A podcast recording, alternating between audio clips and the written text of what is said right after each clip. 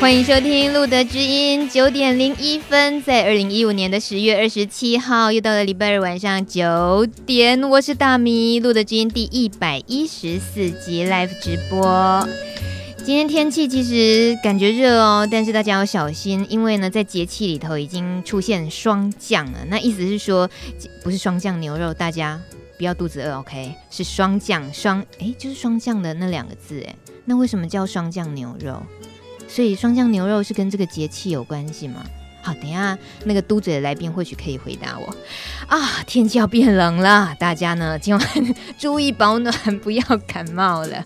尤其要是礼拜二晚上，大家呃有人如果听这个节目的时候是一个人，得要离开家里头，到一个安静或空旷的角落听节目的话，请特别记得穿暖和一点哦。听起来会不会太心酸？嗨，Run，Hello，各位观众，各位听众，大家好。哎、欸，你先帮我解释一下，呃，解惑一下，霜降牛排跟那个霜降节气有关系吗？你那问一个兽医就答就问对人了。你是兽医啊？因为霜降牛肉切起来的时候，你看它上面的那个油花分布就很像霜，是降在那个就是我们霜的那个样子的颜色，白白的，啊、然后是很分布均匀的，啊、所以那就是霜降节气里面霜降就是指霜有结霜了嘛？那因为油花很像霜的那种样子，嗯、所以它就叫霜降牛肉。它其实是是。讲它油花分布的样子像霜降，你到底是兽医还是风水师啊？嗯、好像两个领域你都懂。节气有没有？因为那个油花很很重要，那个油花会 会关系到牛肉的品质跟价格。啊、哦，你好棒哦！这样乱考竟然也考不到你，真的。嘿、hey,，Run，你是我们老朋友了，我也不用太那个隆重的介绍。是，但今天虽然是老朋友，我自己觉得分外紧张跟觉得忙碌。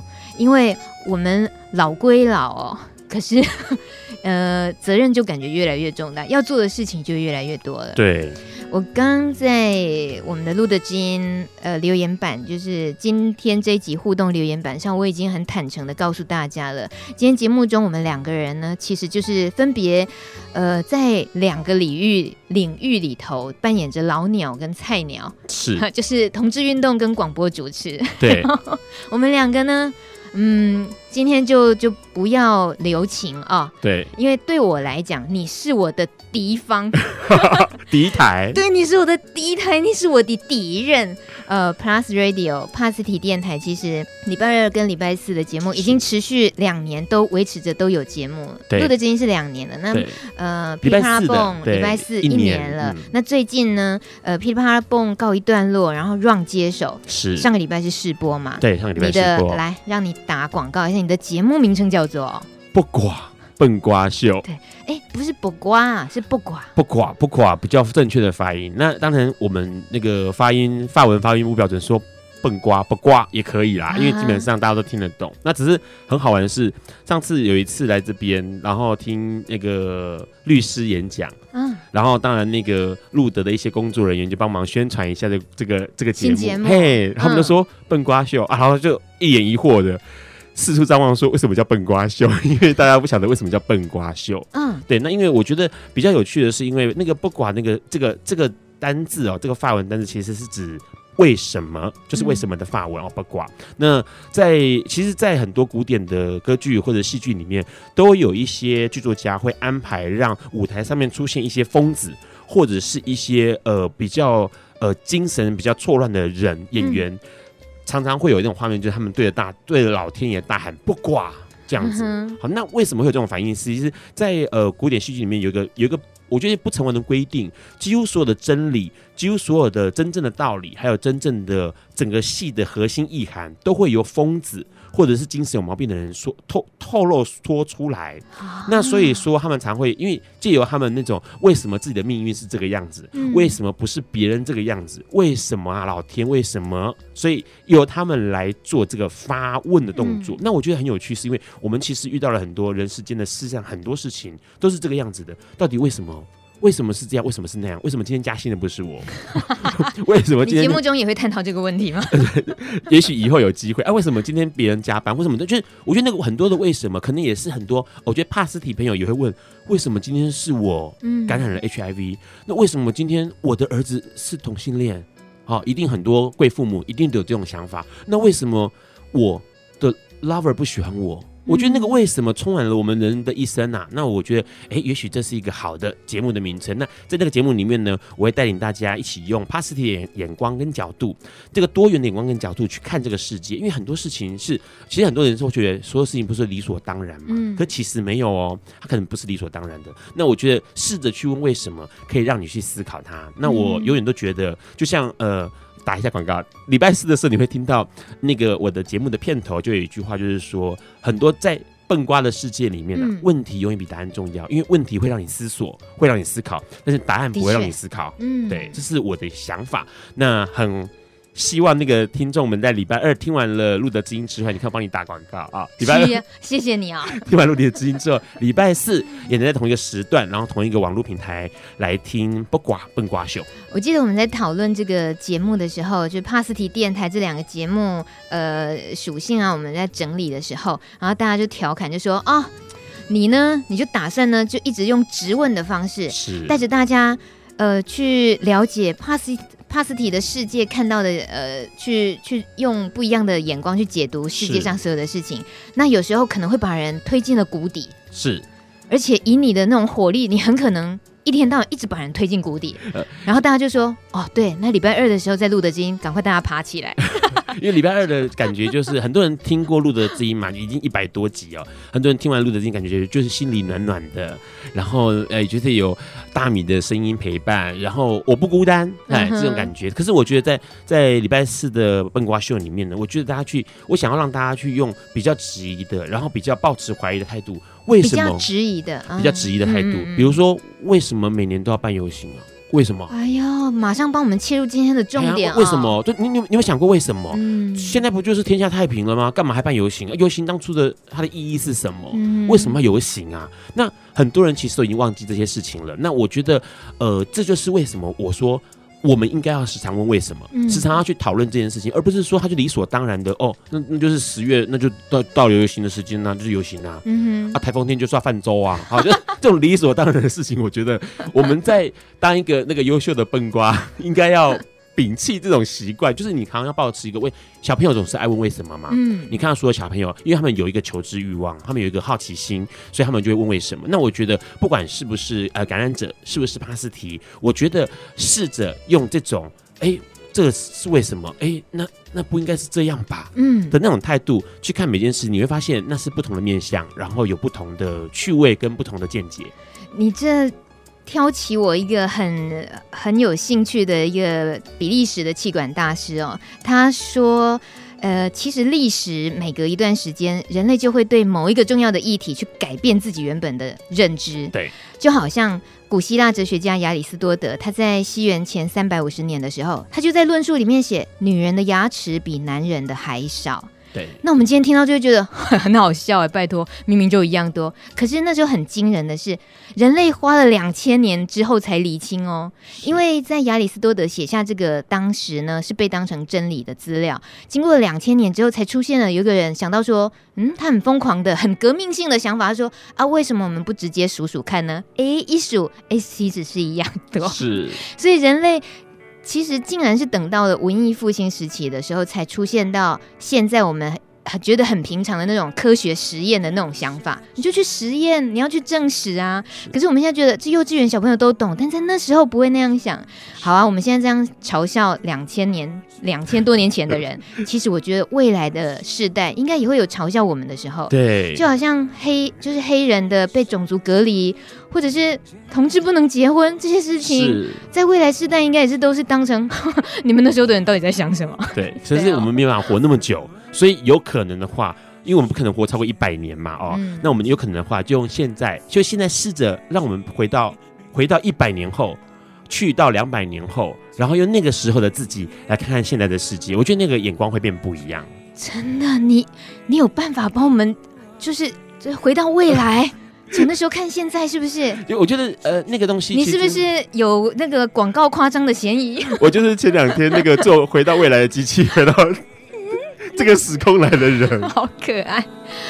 今天现在听到一首歌曲哦，其实我印象深刻。去年同志游行，然后就这一首歌算是代言，算是活动主题曲。活动主题曲，今年有吗？今年呃，我知道有特别来宾啊。对，但是好像目前呃游行的部分还没有曝光特别来宾的身份。哦，对，但是今年还是会像往年一样，不像去年一样，是像往年一样、嗯、会有艺人的演出，嗯、然后有演唱这样子。然后像去年的话就不一样嘛，去年是大家大合唱。如果有参加去年游行的朋友，一定记得，嗯，那个星空下，那个太阳下山刚下山的黄昏时分，大家在广场上面做合唱的的感动，对，五月天的拥抱。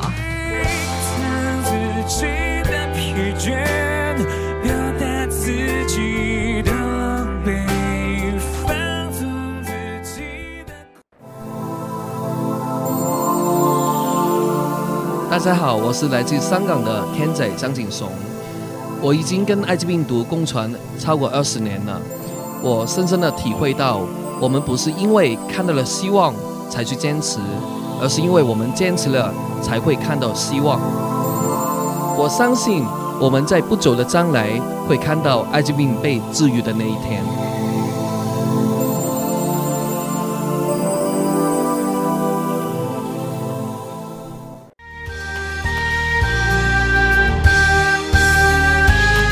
正在收听的是路德知音 Live 直播，九点十五分，跟大米今天一起聊天的是面条留言板上说的，本身就很像兽医的 Ron，这一句是什么样的意思？本身就很像。什么叫做什么叫做 Ron 本身就像兽医？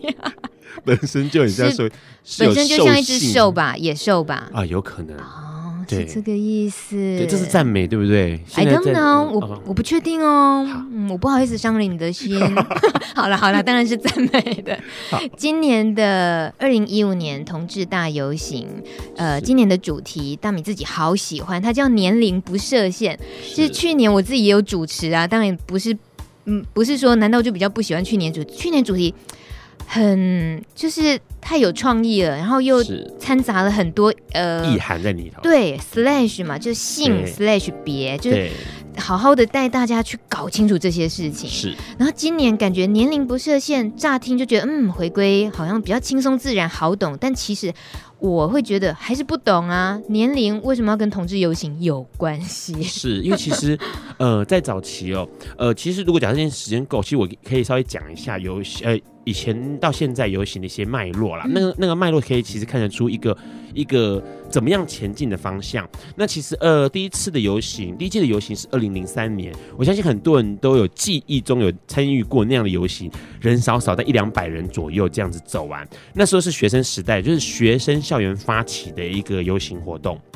然后之后持续的就从二零零三年开始不断的往前走。那那时候的主题，呃，二零零三年主题叫做看见同性恋，好直接哦，告诉你说看见同性恋这样子。那之后的每一年每一年的游行，其实我们都在做一件事情，就是呃，毕竟参与游行筹划这么多年，那时候我们都一个想法，就是觉得说，我们试图要去想一件事情，就是我希望我现在这一年做的游行，在十年之后让台湾变成什么样子。OK，那因为有这样的概念存在，所以我们二零零三年弄游行的时候，其实就想一件事情，就是好，我希望十年之后，二零一三年，每个人看见同性恋是不会大惊小怪的。嗯，OK，那二零零四年的时候呢，它的主题叫唤醒公民意识，也就是说，我们希望能够去讲公民意识这个事情，包括你可能会有。公民意识我们最清楚的就是投票权嘛，嗯，OK，那当然所谓的人权里面就会有所谓的结婚权这些东西，或者同居伴侣权这些东西，那是不是有可能在同性恋的社社群里面被实现呢？所以二零零四年提出这样的主题，那像二零零五年一直开始往后走，就不断的去强调某一些事情，就是我们希望未来。同事同志的社群会怎么样？怎么样？那像二零零五年的话是同心协力一零一，当然因为搭配了一零一落成，所以所以用同心协力一零一，让大家知道说同志是很团结的。那二零零六年是一同去加油，Go Together，讲的就是加码，就是成家这件事情。那二零零七年是彩虹有够力，在。往后这几年都一直在展现一件事情，就是我要让你看到，我要让政府当局看到一件事情，就是我们是有 power 的，我们是有权力的，然后我们是很可怕。因为那时候其实二零零六年、二零零七年开始，全球的人都注意到了粉红钞票这个事情，也就是说，同志的消费力非常可怕，因为他们没有后代，他们不需要顾老婆，他们不需要顾小孩，所以他们的消费能力非常的惊人。那这件事情也也。那个脉络其实有点有点复杂，可是很有趣。就是你可以看到同志是非常非常聪明的，用一些巧思让身边的人知道说，你不要欺负我哦，因为我有什么什么什么什么，包括我手上的筹筹码有可能是钞票这些东西。那当然，很多同志优秀的人才，这些事情也是同志一直有来一一直以来。呃，握在手上的牌可以打出去的牌。嗯、那之后的几年，其实都一直在强调一件事情，就是同志，呃，有能够有怎么样的 power 跟怎么样的地位、身份地位。一直到后来，我觉得有一些东西开始就出现在二零零二年、二零零一年、二零零二零一一年、二零一二年、二零一三年的时候，就开始去想一件事情，就是我们是不是能够从呃同志社群之余，去看到更多的同志的光谱。同志这个这两个字的定义，其实讲到这个就要很复杂，是因为讲到同志这两个字的定义。现在大家都知道同志，同志就是同性恋，可是其实同志包含的意义非常的广，到现在的定义已经非常广到让你觉得怎么会那么复杂？你是说革命尚未成功，同志仍需努力的那种，也包括里起进来吗？呃，广义来说可能是这样子的，因为以前我们都知道说，哦，同志就是指 LGBT，那 LGBT 分别就是。Lesbian 女同志嘛，那 G 就是 Gay 就是男同志，那 B 就是双性恋的朋友们，嗯、然后 T LGBT T 就是呃确实那个变性或跨性的，对，嗯、那。之前是这四种，后来同志的定义就包括了 LGBTQIA，反正就是那个复杂度就越来越多。然后到现在那个字母串啊，那个字母串，刚刚 LGBT 字母串嘛，哦，那个字母串已经多到二三十个，应该快凑齐二十六个字母了吧？对，甚至连所谓的同盟者都会被说成是同志。所以同盟者的意思比，比如说像直同志就是属于同盟者的一种。好，我今天不是同志，我今天是异性恋朋友，可是我很挺同志。嗯，好，或者是我的团体很挺同志，像。我们在早期做运动的时候，我们会认为，呃，那个日日春就是所谓的公仓的这群朋友们，他们是同盟者，因为他们跟我们在同一阵线。哦、那以前早期同志运动的时候，也会去跟公公运的朋友和联合在一起，跟原住民朋友联合在一起的原因，就是因为我们认为大家大家都是弱势，必须要彼此帮助。嗯，好啦，现在主流同志浮出台面了，现在男生跟男生走在路上手牵手，没什么大不了。女生那女生那个女生走在路上，手牵手抱拥抱亲吻，没什么大不了。然后大家开始陆陆续续看到嘛，亲任还有这个同志结婚嘛，婚礼嘛，对，柯文哲做主持的这个事情，那。这已经不大不了了。那这个这些主流同志之余，还有什么同志没被看到呢？这件事情其实是在我去年筹划游行的时候，就一直在苦思这个事情。因为似乎我们要回头看看某些东西，那那个东西可能有一些呃，我觉得早期我们一群做游行的，我都叫老屁股啦，就是做比较久的游行的这些筹划人员们，其中有几个人，他们就跳出了同同志运动这一圈了。那像克菲同志咨询热线的科菲，他就跑去专注在艾滋这件事情上面。OK。那像性别人权协会的王平，他就跑去专注在性别人权上面，这完全是跟同志运动似乎有点关系，可是又不太像那么有关系。那可是因为这些这些区块的东西，它都属于同志光谱里面的一环，所以必须要，我觉得是必须要回头审视一下，用主流同志的身份回头审视一下，说这些弱势仍旧是弱势的团体，是不是有一点点发出声音的机会？嗯，所以像去年的。呃，游行主题就出现了拥抱性 slash 别嘛，认同差异。那差异就指的就是我今天是 gay，那你你今天是帕斯提，你今天是 HIV HIV 感染者，我们是不是有这个差异在？那我们是不是可以认同他的差异？嗯，或者是像跨性的朋友，或者是像一些，我觉得那些是比较呃弱势中的弱势，是我们看不到的那个面向。那像今年的话呢，它就回归到一个程度，就是我们要去看所谓的年龄这件事情。为什么呢？因为其实这个概念是源自于。去年发生了好多好多的学运啊，学运既然叫学运，就是学生的运动。嗯、OK，那学生的运动里面就包括了台湾有名的那个太阳花嘛，对，那香港的就是黄伞嘛。OK，这些全部都学生，这些学生有可能几岁？十五。十四可能更低，OK，十七未成年就是了哦，对，还没有到法定年龄，对，没有投票的权利，没有投票权利。哎，说到投票，大米好厉害，就是现在其实就是因为我们都知道投票是要几岁，二十岁才有办法。那可是其他很多国家都已经降到十八岁，比如说十八岁我就有一个权利，我就知道，应该说，我觉得那意涵更重要的是，我就知道我有一个权利，那个权利就是可以主宰我的未来。不像是等到二十岁的时候，其实那个时候已经，那时候可能已经忙于工作，忙于思索其他事情，你可能没有那么多心思去想，呃，国家未来这个事情。嗯嗯、可是以前，我觉得更年轻的时候，我们就可能去想要说，哎、欸，我的未来，我的国家是不是这样是可以的？所以学生运动发动的很快，学生就去想这些事情。那今年的那个年龄不设限、解放暗柜、青春自主，指的就是说年轻人他们必须要能够展现他们自己。那因为这个主题里面还涵盖一个东西，就是因为社会规范常常会透过年龄或性别来妨碍我们生活中做很多事情。那用年龄去判断你够成熟吗？这样子、哦、对。可是其实这件事情让我们觉得很奇怪，因为可是举世皆然啊。对，但是问题举世是八十八岁啊，台湾还是维持在 二十岁。那我告诉你哦，美国美国可以合法拥有枪支嘛？对，几岁可以买枪？诶、欸，我记得好像二十多，是不是？十八岁就可以买枪，但是呢，只可以买步枪，就是打猎用的那种长枪。是，可是。根据联邦法律，他到二十一岁的时候才可以买手枪，是因为手枪就更贴身了，对，就是就影响性是更大的，所以你会不会觉得很奇怪？为什么是二十一？那为什么十八的时候就可以买个步枪？到二十一，就是大人的世界来定下的这些规范，其实跟他那个背景啊、文化其实都有很多很多的关联，没有错。但是好像大家都觉得这样好省事哦。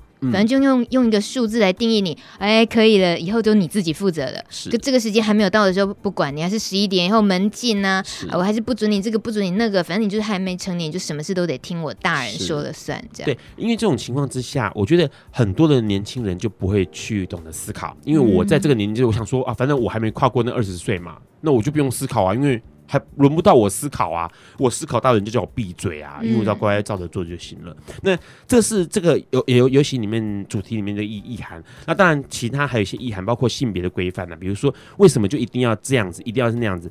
很多情况之下就会说哦，比如说在穿呃穿长裤的女呃穿长裙的男生，啊、穿长裙的，就是那个衣着的东西跟性别的东西。对，这这最近刚好也很多那个。也不是很多啦，就刚好有诶、欸，台北的一个女中跟台中的女中，分别在最近一两年都用穿短裤来抗议。你干嘛一定要我们穿裙子进校门？是这个是，而且事情还闹得蛮大的，因为大家就是集体就是穿长裤或穿短裤出现了。对对，那我觉得呃这样子很好，为什么？因为这些学生们他们去想这件事情呢，为什么一定要穿裙子？就是那个概念就很奇怪，为什么不能够自己决定自己要穿什么？嗯，哦那。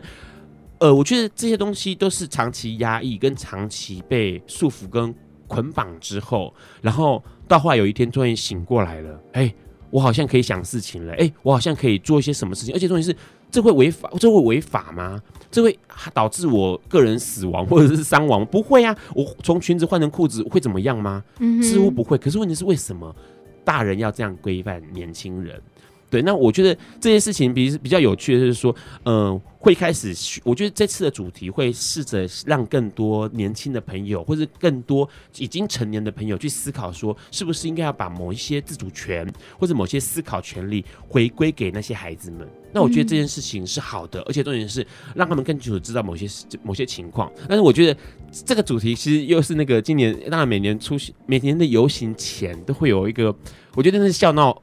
哎，我说一下笑闹团体应该不为过，就是好了，我要秉持我那个 run 的个性，就是笑闹团体互加盟，好不好？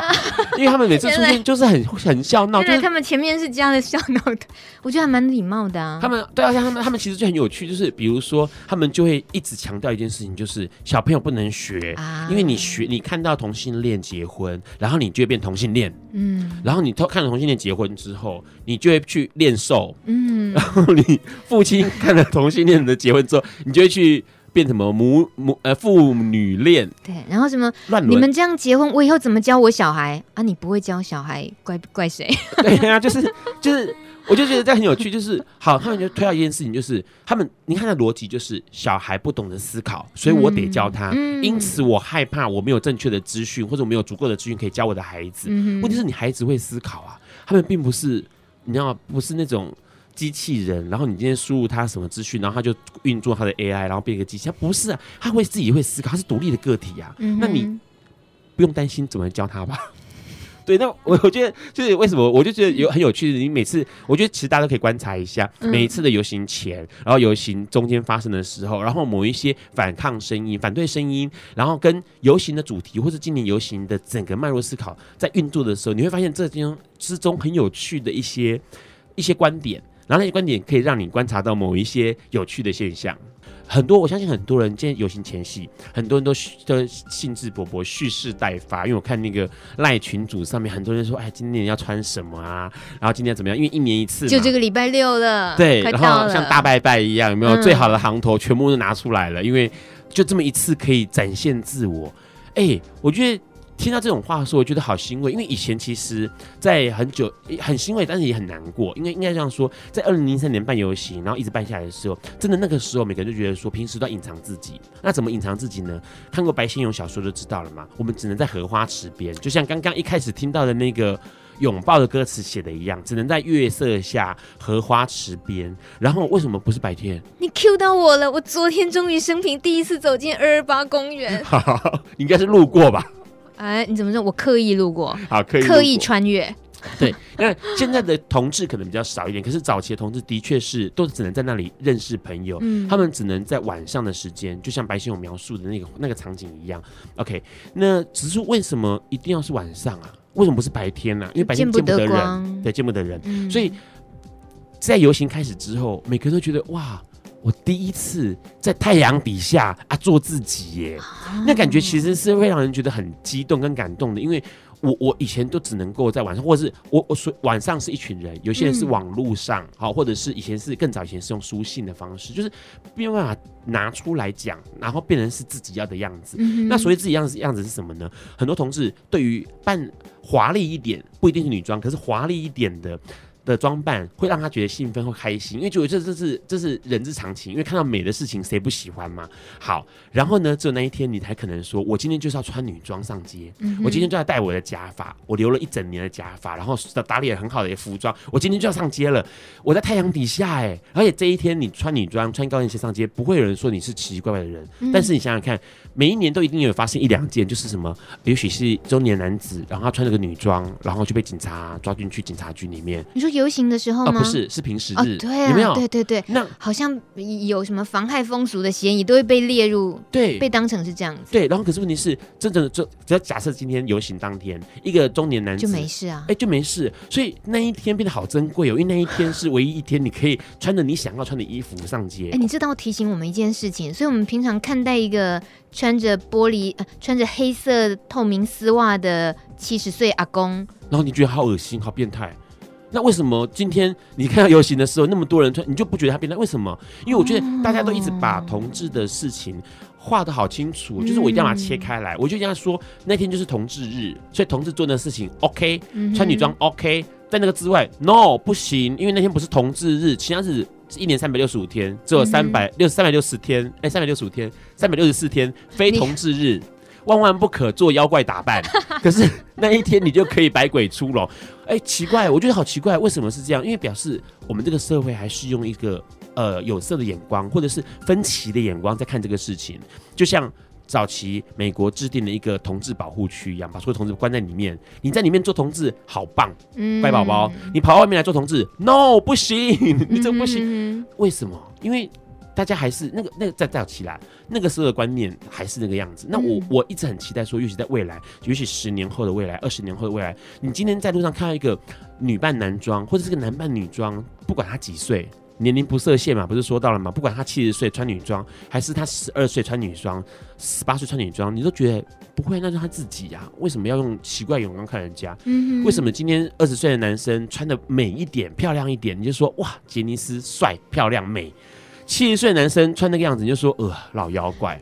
你这，个哎、欸，我们不是说年龄不设限吗？可是你马上又，你是完全讲凸显了今年这个意义，哎，就是年龄不设限，因为他们呃在游行联盟的这个官网上，其实他有花好大的篇幅在好好解释。那我大概有。觉得说应该真的花点时间去看懂他，比如我们会觉得，OK，年龄不是像，他指的你刚刚比如说年纪小就被当成说他没有决定权，可是其实对老年人来讲，他也有遭遇到很多不公，比如说他身体，当他老年了以后，他的身体其实很多时候是不能自己的。对，那他们生活中的这些老人家的情感啊、欲望啊、一些陪伴的需求，其实很多是被否定跟忽略的。对，好像人家说。好过过七十岁，过了六十岁啊，他就一定没性欲。对，或者就想说，你怎么可以还有那个想法呢？对，然后你老叫老不休嘛，以前我们叫老不休。我有个朋友，他爸爸为中风，是，然后会关在房间里面看 A 片，他们全家人都气愤，都觉得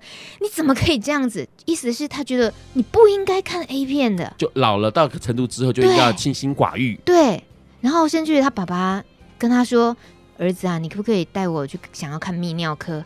他儿子也觉得你也让让我太难受，你你干嘛这样为难我这个当儿子的？你根本没有这方面的必要啊！是，其实我是因为今天好认识了像 Ron 这样的朋友，然后走在艾滋社群，走在同志社群，都了解了很多应该让自己的思想观念更开通的机会。可是我知道更多人其实是没有听到以后就会觉得，哦，原来。那样想也没什么不对，对啊、你封闭了他的性欲没什么不对，就好像 Vincent 来上节目谈守天使，对，有一个听众，他的妈妈就说，他就不应该想那件事啊，生病了为什么要想那件事情？这件事情就很好笑，就不、呃、很好笑，而且很诡异的是说，我我觉得我们没有一个人可以去否认任何一个人的欲望，嗯，我不能说你今天不应该吃东西啊，因为你应该没食欲才对呀、啊。你是说很胖的话，你不应该再吃？你 应该没有，应该没有食欲才对。我怎么可以这样子？有没有食欲？有没有性欲？有没有这些欲望？是他个人可以决定的，不是你可以决定的。我觉得人，我我其实以前在我我生活中接触到宗教比较多的是道教跟佛教，也比较了解。但是我以前有一段时间接触了摩门教，那那个摩门教其实就是耶稣基督末世圣徒教会啊、哦。嗯，他们有一个有有，他说人的人的一生当中有三样东西非常非常重要。我觉得他们说的这个东西我很认同。他说第一个就是生命，你没有生命什么都做不成。嗯、OK，第二个东西是经验。很很很特殊的说法哦，你有经验，所以你可以做很多更正确的呃。看正正确的事情，或者是因为你有经验，所以你可以经历过更多。因为你经历过更多事情，所以你有经验。这样，那第三个重要的事情就是上帝赐予的三样东西。第三个东西就是自由选择权，所以你有自由选择权。那这三样东西是人一生当中最重要、最重要的三样事情，千万不要忘记。然后当然，他们就是说是上帝赋予你的。嗯哼。OK，那我觉得这三样东西真的很珍贵。就是现在回想回想起来，虽然我没有最后面没有受。受洗变成是摩门教徒，嗯、但是问题是，我觉得这三样东西的确回想起来，它很珍贵。第一个是生命，第二个是经验，第三个是生是自由选择权。所以那时候，其实他们的人跟我讲很好玩，他们跟我聊啊这些内容，他就跟我讲说，你知道吗？因为你有自由选择权，所以你今天听完我们的东西之后，你告诉我说你要去信佛教，那我会尊重你，因为那是你的自由选择权，那、嗯、是上帝赋予你的。到现在好像都还没被实现，就是很多人不重视自己的生命，嗯，很多人不在乎。自己经历了什么而产生的经验，嗯，OK，那很多人会觉得说，呃，我没有自由选择权，我的人生就是被父母主宰，我的人生就是被政府主宰，我的人生就被老师主宰，被老板主宰。可是其实 no 不是的，嗯，这件事情我觉得一直以来，我可能我觉得我我现在甚至这样认为哦，拥有这三样东西的人真的很有魅力，谁都有吧，但是很多人会忘记这些事情，没拿来好好用。比如说我今天就不珍惜生命。然后我随时随地好好怨天尤人，然后每天这样子愁眉苦脸的，然后或者是每天想死。那我觉得这这种人他可能就没有魅力了。那有些人不正不在意经验。我记得以前看过一个呃很有名的舞台剧变成电影，然后还有拍成电影叫做《暗恋桃花源》，是赖声川的对赖声川的一一个剧。然后其中也有一幕，其实我很喜欢那句台词，就是说那个戏里面的导演在教。金世杰演一个叫江并流的角色，嗯、然后那个地方是在一个上海的外滩的公园上面，然后对手、嗯、电影版的对手是那个林青霞，对，对，然后他就说他们就是好争执，说他老是演不好，然后导演就跟他讲说，他说江并流，你要是这场戏不好好演，你下一场躺在病床上，你拿什么东西来回忆？拿什么东西来回忆？对。他就是说，因为他下一场戏是要演个病人，嗯、他必须要躺在床上回忆他的过去。可是问题是，你这一场戏你都没有好好的演他，那你下一场戏你怎么你怎么回忆啊？你没东西回忆耶。对。那我觉得很多人会放弃掉自己建立经验这件事情上面。像比如说，有些同事就告诉我说，他不敢走上街。他十月三十一号那天，我也不敢走上街，因为他觉得不好不妥，干嘛的？然后我心想说，这难得是一个经验呢。就是你去走一趟，即使不要走全部走完，你也是个经，那也是你的经验，你的人生就多了一样经验。嗯、那我觉得这个东西好珍贵哦。当一个人身上拥有越多经验的时候，你会发现这个人，有人说博学多闻嘛，嗯、指的就是这个，因为他经历了好多事情，所以你觉得他身上充满了故事，脑富趣味。那有些人就是啊。孤陋寡闻，言语乏味，言语乏味。对，那这种人你可能就觉得他没有魅力。所以我觉得第二项事情就是就是让我觉得说他有魅力。那第三项事情就是你看一个很自主的，然后决定很多事情，或者是能够站出来说话的人，嗯、为什么林非凡林非凡会大红？大家每个人说他帅到不行，然后我觉得那个东西就是因为他展现出。告诉世人说，或者告诉所有的人说，我有自己决定某些事情的权利。嗯，那我争取这个东西，所以大家觉得他好帅哦。可其实每个人都有这权利啊。就我们教的说法是，上帝赐予了每个人这三样东西啊。今天是来宣教的，是不是？哎，好像是哎。可是很多人真的就不知道这三个东西的重要性，然后他忽略了，他可能一辈子就这样过去了。可是问题是，其实没有。你看，所有历史上面，你只要读到那个女性为了家庭、为了婚姻，然后站出来说我要怎么样怎么样，哇，你就觉得这个女生女生好棒，然后她很有自主权，然后所有跟这个有关系的人，你都觉得她就是一定会是。剧上面的罗密欧与朱丽叶为什么感人肺腑？因为他，你看他，因为他敢爱的要死，嘿，他敢敢去做这件事情，他敢敢去追求他的，他想要自主自己的婚姻嘛，嗯、自主自己的爱情嘛。那我觉得这件事情就让你觉得哇，好有魅力哦。嗯、哼那这不是我一个人觉得好有魅力，是每个人都觉得说哇，他们都好有魅力。为什么？因为我觉得真的去想一件事情，就是不管你今天是同志，或是你是帕斯提，都应该去思考，嗯哼，这三样东西。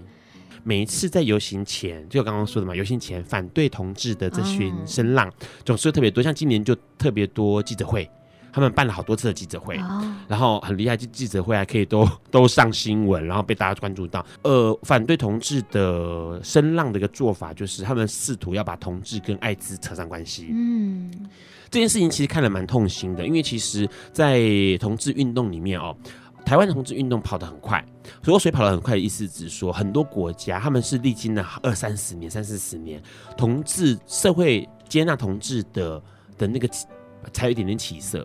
可是台湾不是，台湾在短短的十几年的时间，就啪一下子瞬间就出现了。OK，首都政府这个帮同志证婚，嗯、然后怎么样怎么样，同志都已经可以拿到台面上来讲，而且是大辣辣的。可是其他国家并没有这个样子。那因为。有这样的差异在，所以你可以注意到一件事情，就是其他国家的艾滋平权运动其实是走的比台湾要更前面的。他们的艾滋平权运动会远远超过同志平权运动。你可以在美国、在香港，你可能三不时看到说，哎，某某艺人为艾滋平权什么什么募款献唱，然后香港常常办嘛，然后美国也经常这样子，比如说艾尔登江啊，他们就会唱歌，然后就要为艾滋募款或什么之类的。可是你有看过为同志募款吗？不需要吧？没有，嘿，为什么？因为其实他们的艾滋平均运动跑得比台湾，呃，比同志平均运动更前面。嗯，那台湾不是？台湾其实早期经历过一个时间，就是我们希望能够让同志同志的社群赶快茁壮长大，所以那时候其实同志平均运动在做成的过程当中，其实有一些舍弃，包括舍弃了艾滋社群。嗯，所以那时候尽量不可能，不尽量不要让同志跟艾滋扯上关系，嗯、因为那会造成负面的声浪，那同志运动可能跑的就不会这么的顺畅。嗯、那那个舍弃的动作，当然也舍弃了日日春，当然也舍弃了呃老公朋友，也舍弃了这个原住民朋友。那我觉得那个那个舍弃是切割嘛，就是所谓流行语讲切割，对，有点类似切割。嗯、那那个东西其实会让人蛮难过的，因为其实当初大家都是弱势，然后一起努力奋战，可是现在没有那。因为这样的关系，所以在我们的主流意识、主流同志里面，他的样子就是阳光、嗯，帅气，然后多不一定多金，但是问题是是干净漂亮的，好像是貌似艺人，嗯，呃，王力宏他们这一类的，就是一定要这样子帅气才行的，那就男同志的感觉。那可是问题是，其实不是的，同志有好多好多的样貌，可是他被主流同志这一块给舍弃了，所以。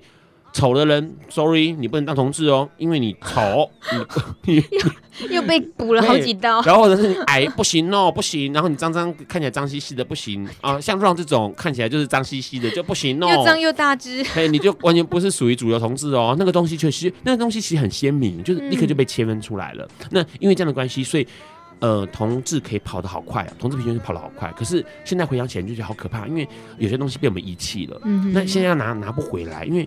怎么办？因为反同志的身上一直在讲说啊，同志你就会变艾滋病呢，就是他们就这样讲嘛。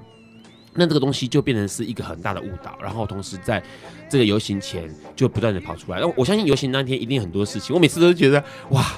好等着，因为我每次办游戏我都好等着看。为什么？因为很喜欢被挑战的感觉哦。看你今年能怎样来？因为你知道吗？以前我们每次办游行的时候，我们都会说一定会出现，只是大或小。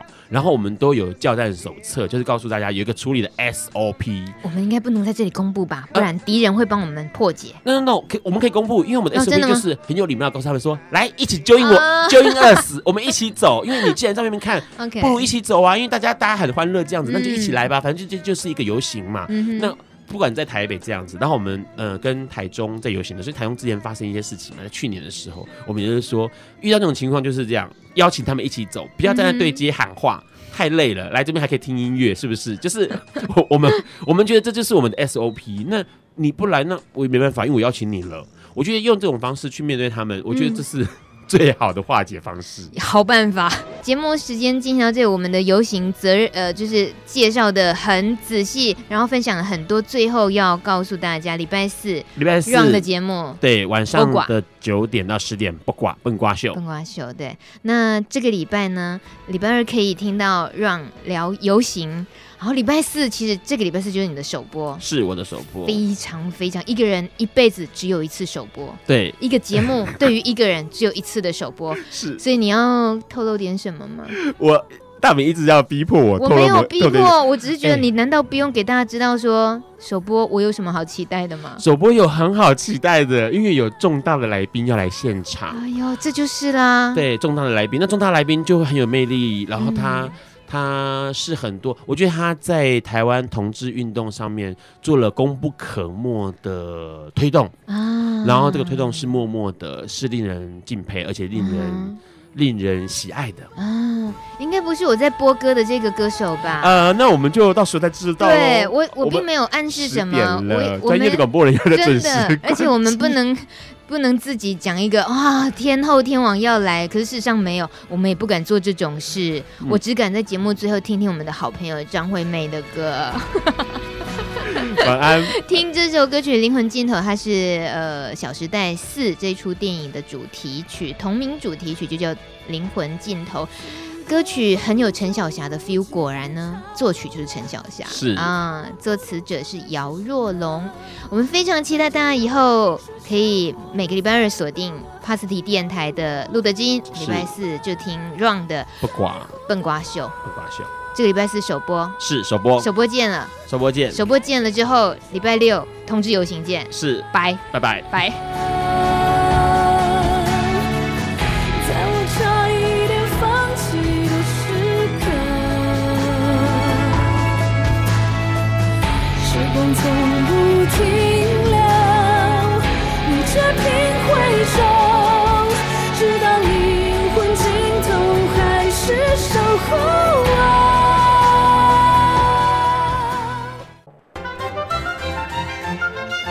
节目由路德协会制作，中华电信协助播出。